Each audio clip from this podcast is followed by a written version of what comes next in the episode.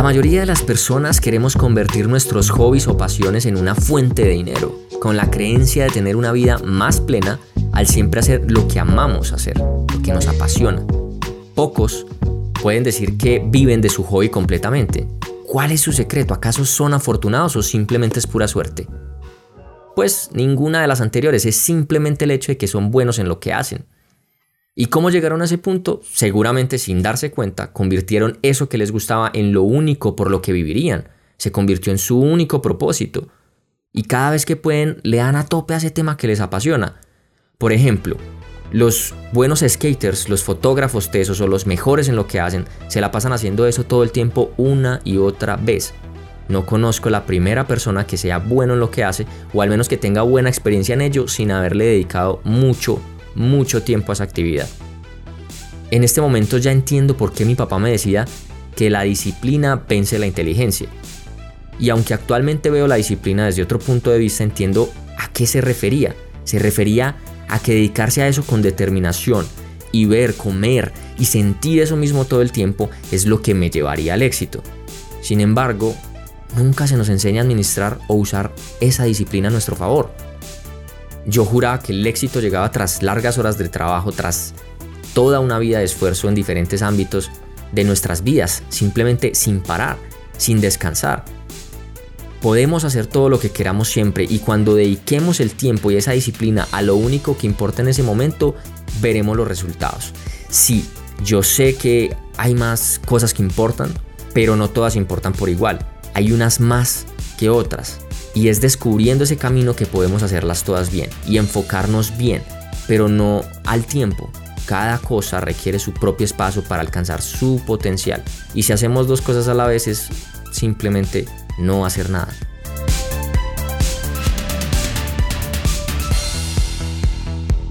Gary Keller es un escritor que dice que detrás de cada éxito hay una sencilla y sorprendente verdad, enfocarse en lo único.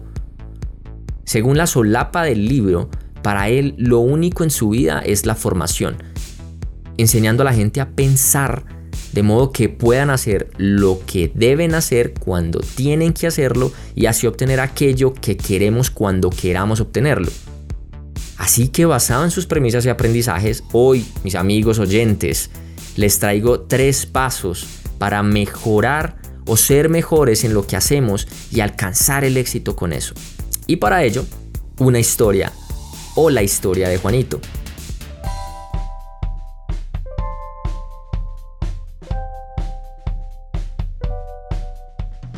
Juanito se frustraba porque según él era una persona muy disciplinada y no entendía por qué si era tan bueno para artes, por qué no era tan bueno en clase de matemáticas.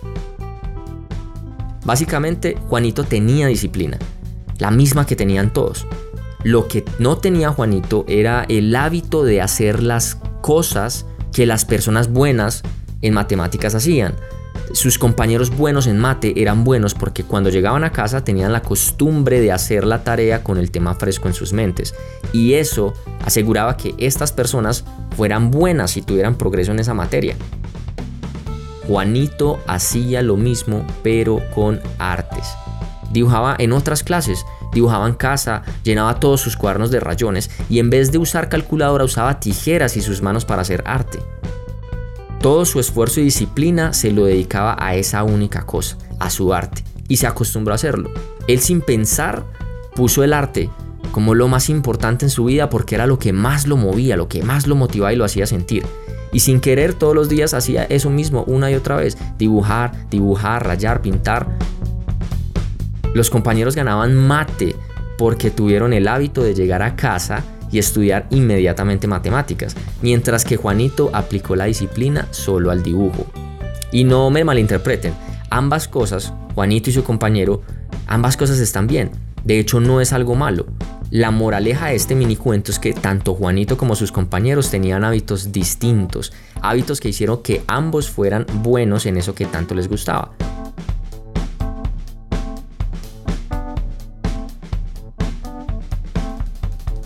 Ah, bueno, Gondi.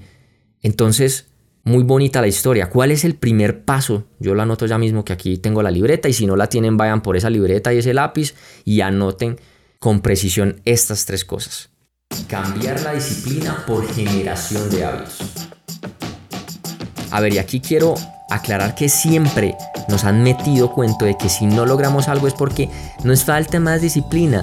Y no es así. Según Gary, todos tenemos la disciplina. Y es simplemente aprender a gestionarla o fraccionarla donde encontramos el acercamiento a eso que llamamos logros o éxitos. Uy, ¿cómo así, Juan? No pues que cambiar el término disciplina por hábito. Sí, lo que necesitamos es tener un hábito y poner disciplina a ese hábito, no se hace al revés. No sé si recuerdan en el episodio pasado cuando les hablaba de baby steps o de ir backwards. Pues eso de los baby steps se logran con hábitos. En cualquier ámbito de hecho funciona, pero pongamos el ejemplo en fotografía. Si quiero ser mejor fotógrafo, debo escoger hacia dónde quiero llevar mi carrera. Visualizar un plan de baby steps y pensar en qué hábitos tiene una persona como la persona en que me quiero convertir. Ah, bueno, Juan, mira que es que esta persona tiene un trabajo con clientes mensual. También toma fotos al menos tres veces a la semana. Hace esto, hace aquello. Tiene tal actividad cada cierto tiempo. Perfecto. Ahí lo han hecho muy bien. Entonces cuando tengan esa lista definida, podemos empezar a desarrollar uno, uno solo de esos hábitos. No todos a la vez, no se frustren por todos. Las personas a las que llamamos disciplinadas no es que sean disciplinadas, solo tienen un montón de hábitos desarrollados. Y no se sientan mal ni se pregunten, uy, es que yo no soy disciplinado, no soy disciplinada. Ustedes sí son disciplinados. Lo que pasa es que de pronto no reconocen los hábitos eh, que, que, aplican todos los días. Y les aseguro que ustedes son disciplinados en unas cosas más que en otras. Y comparado con otras personas, tienen disciplina para ciertas, ciertas actividades. Entonces se preguntarán, como yo me pregunté, eh, ¿cómo hacemos esos hábitos entonces? Sencillo, les voy a explicar. La palabra hábito viene de algo habitual, ¿no? Algo que se repite, tan simple como suena. Es decir, que si algo suele pasar repetidamente, entonces lo que deben hacer es tomar una acción y repetirla muchas veces.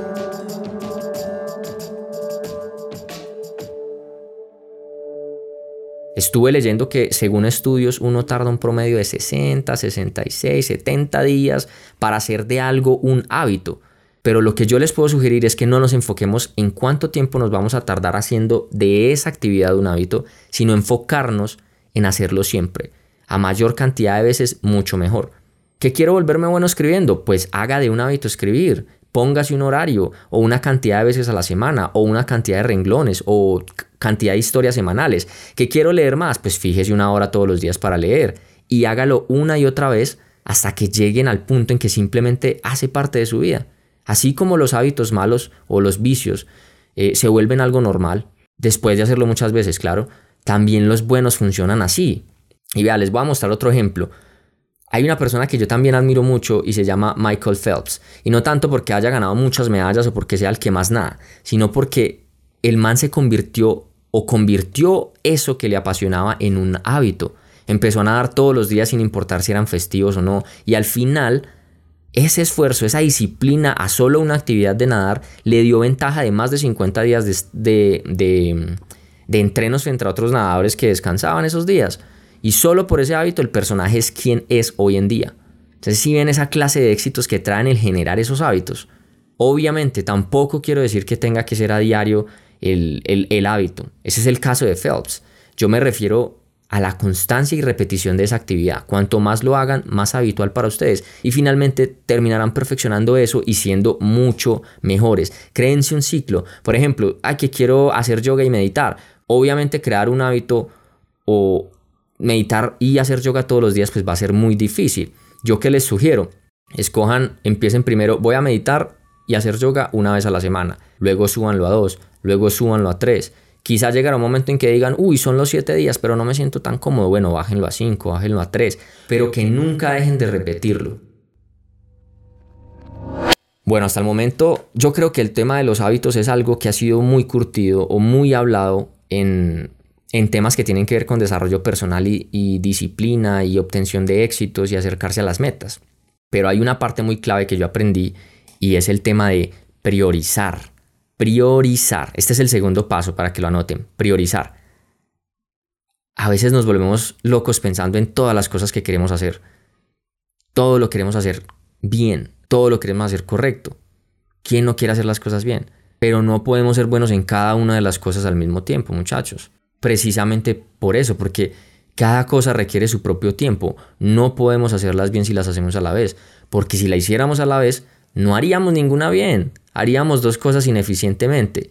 Y esto de por qué hacer dos cosas a la vez es ineficiente. Ahí es donde muchos escritores o personas dicen que el multitasking o la multitarea es una mentira, que eso no funciona. Y yo les creo. Y desde que cambié mi forma, yo antes pensaba que ser productivo y acercarme más al éxito es entre más cosas abarcara y más cosas pudiera hacer, más me llegaba al éxito y más me diferenciaba de los demás profesionales. Y esa no es la realidad. Por eso es que hoy en día existen especializaciones y entre más especializado usted es mucho mejor en esa única cosa y eso lo vuelve más contratable, más deseable en el mercado laboral. Si ven la importancia, entonces esa multitarea lo único que hace es dividir nuestra atención y podernos dividir y hacer múltiples tareas es muy bacano, pero se va a notar con el tiempo la ineficacia o, el resultado no va a ser el mismo. Ahora bien, cuando hacemos una lista de cosas por hacer, la mejor manera de ejecutar esa lista es poner de primero lo que más nos importa en ese momento y dedicarse solo a esa actividad. No importa si lo más importante para ustedes es ir a la tienda y comprar una bolsa de leche sobre cualquier otra tarea. Si eso es lo más importante, por favor póngalo de primero en la lista. Y le aseguro que cumpliéndolo se va a sentir muchísimo mejor y va a sentir que se está acercando a todo aquello. Porque puede ser una bolsa de leche, pero si para ustedes eso es lo importante, debe de ponerlo ahí y cuando termine esa tarea siga con la siguiente que puso. Y no les recomiendo, porque esto lo aprendí en el libro también, no se maten tratando de llevar un orden. Uy, ya hice la, la, tarea número uno, ahora voy por la número dos, por la número tres. No importa. No importa en qué orden estén, a menos que la hayan ordenado por prioridad. Así que si quieren ser deportistas, digamos, skater o roller nuevamente o fotógrafo, hay un fin de cosas que determinan si un deportista o una persona con ese perfil es bueno o no tanto. No se estresen pensando en todos esos trucos o todas esas cosas que tienen que aprender para ser buenos en eso. Solo seleccionen unas cosas de la lista y háganlo una y otra vez. Repitan, repitan y repitan como, es como juegos, como desbloqueando mundos, hasta que se vuelvan hábito y pueden incluir otro hábito y así sucesivamente hasta que cuando menos se den cuenta tienen un puñado de hábitos y se van a volver mucho mejor en eso. Eso hago yo. Hace poco me preocupaba todas las cosas que faltaban por aprender en el mundo audiovisual, hasta que me di cuenta que siempre hay algo más, siempre hay algo nuevo, nunca podemos saberlo todo. Por eso esa frase como solo sé que nada sé o entre más sé menos me doy cuenta que sé, una cosa así, lo mejor es ir incluyendo un conocimiento, aplicarlo uno por uno, habituarlo a nuestro workflow y así sucesivamente y cuando menos pensemos tenemos un arsenal de habilidades que nos hacen ser las personas talentosas que somos. Uy Juan, parce, qué motivador o qué motivado se escucha, ¿cómo hace para estar tan motivado? O sea, muy bacano lo de los hábitos y lo de priorizar las tareas, pero ¿cómo hace para estar tan motivado? Y la respuesta, mis amigos, mis queridos oyentes, es propósito.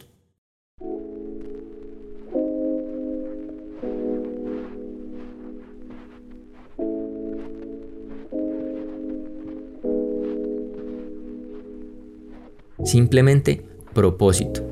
Algo que nos ayudará a tener más hábitos y a priorizar esas actividades es tener un propósito.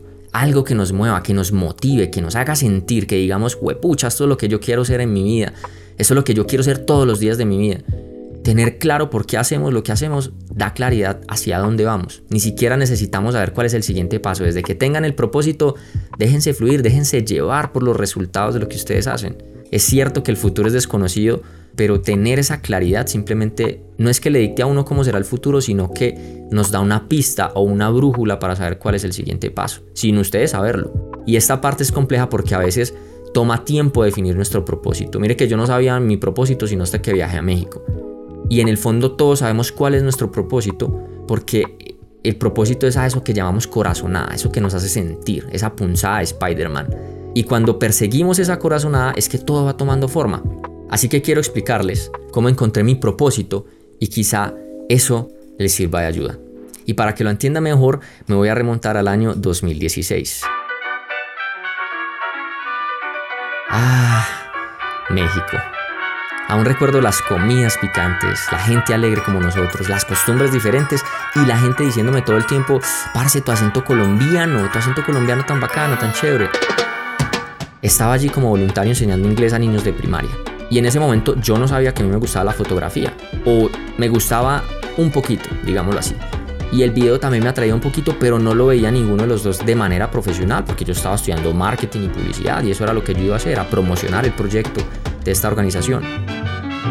Resulta que la organización de voluntarios a la que hice parte nos hizo hacer una carta a nosotros mismos de cómo nos veíamos al terminar el proyecto en México y nos la entregaban dos meses después cuando termináramos. La verdad es que no recuerdo con detalle lo que escribí, pero sé que fue muy profundo y emocional. Escribirle a un yo futuro y luego leerlo y ver cómo eso que escribiste se hace realidad mueve muchas, muchas fibras. En esa carta específicamente dije que quería tres herramientas para cambiar el mundo una cámara, un portátil y fuerza para seguir adelante contando al mundo historias que pasan y que nadie ve. Pues esa carta solo tomó sentido hasta hace poco, y les digo hace poco es como hace uno o dos años atrás. Mi propósito se convirtió en vivir la historia y contarla, ser parte de la historia y dar mi versión con dos elementos, cámara y computador, y mi visión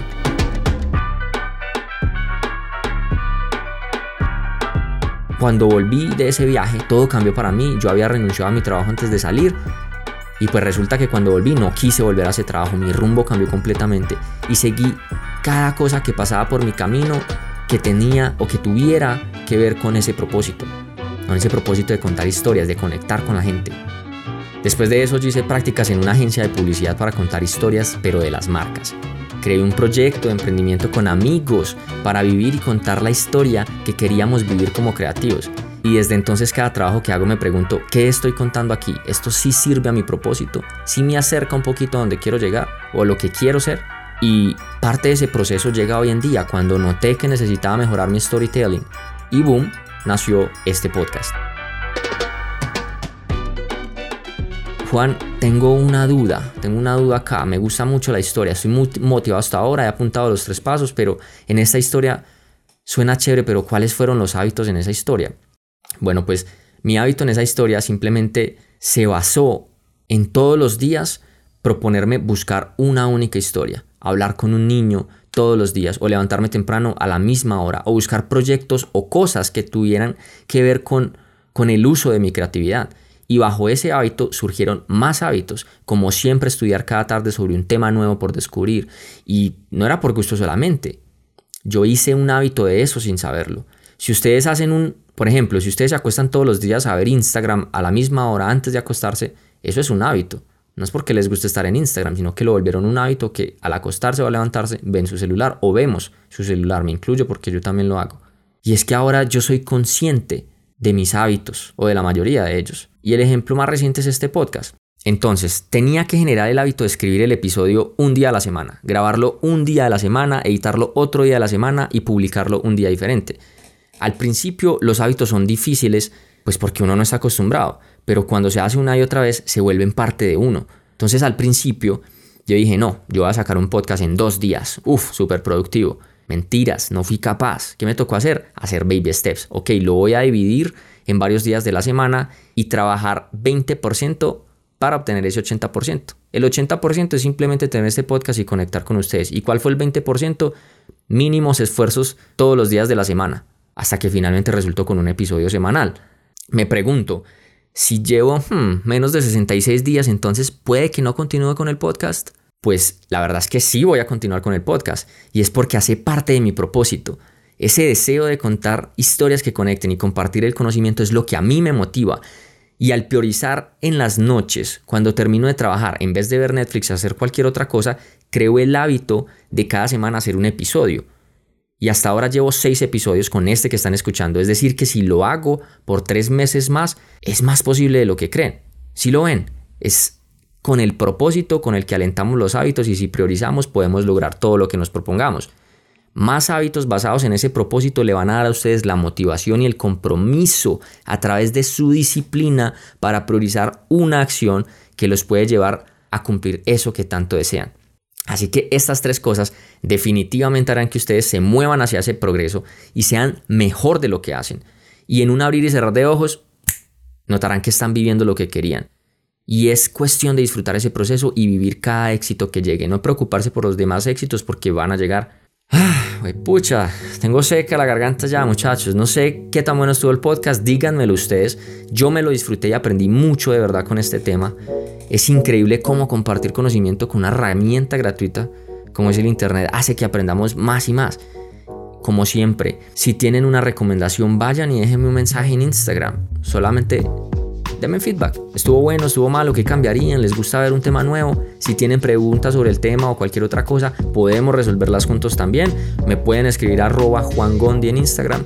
Y finalmente, antes de cerrar este podcast o este episodio, espero que todos estén muy bien en las casas. Que este podcast haya traído algo de motivación para que sean mejores en lo que hacen desde ya. Y que cuando salgan de aquí, la saquen aún más del estadio. Gracias de verdad por su tiempo, significa mucho que lo compartan conmigo. Eso es todo por hoy. Nos vemos la próxima semana.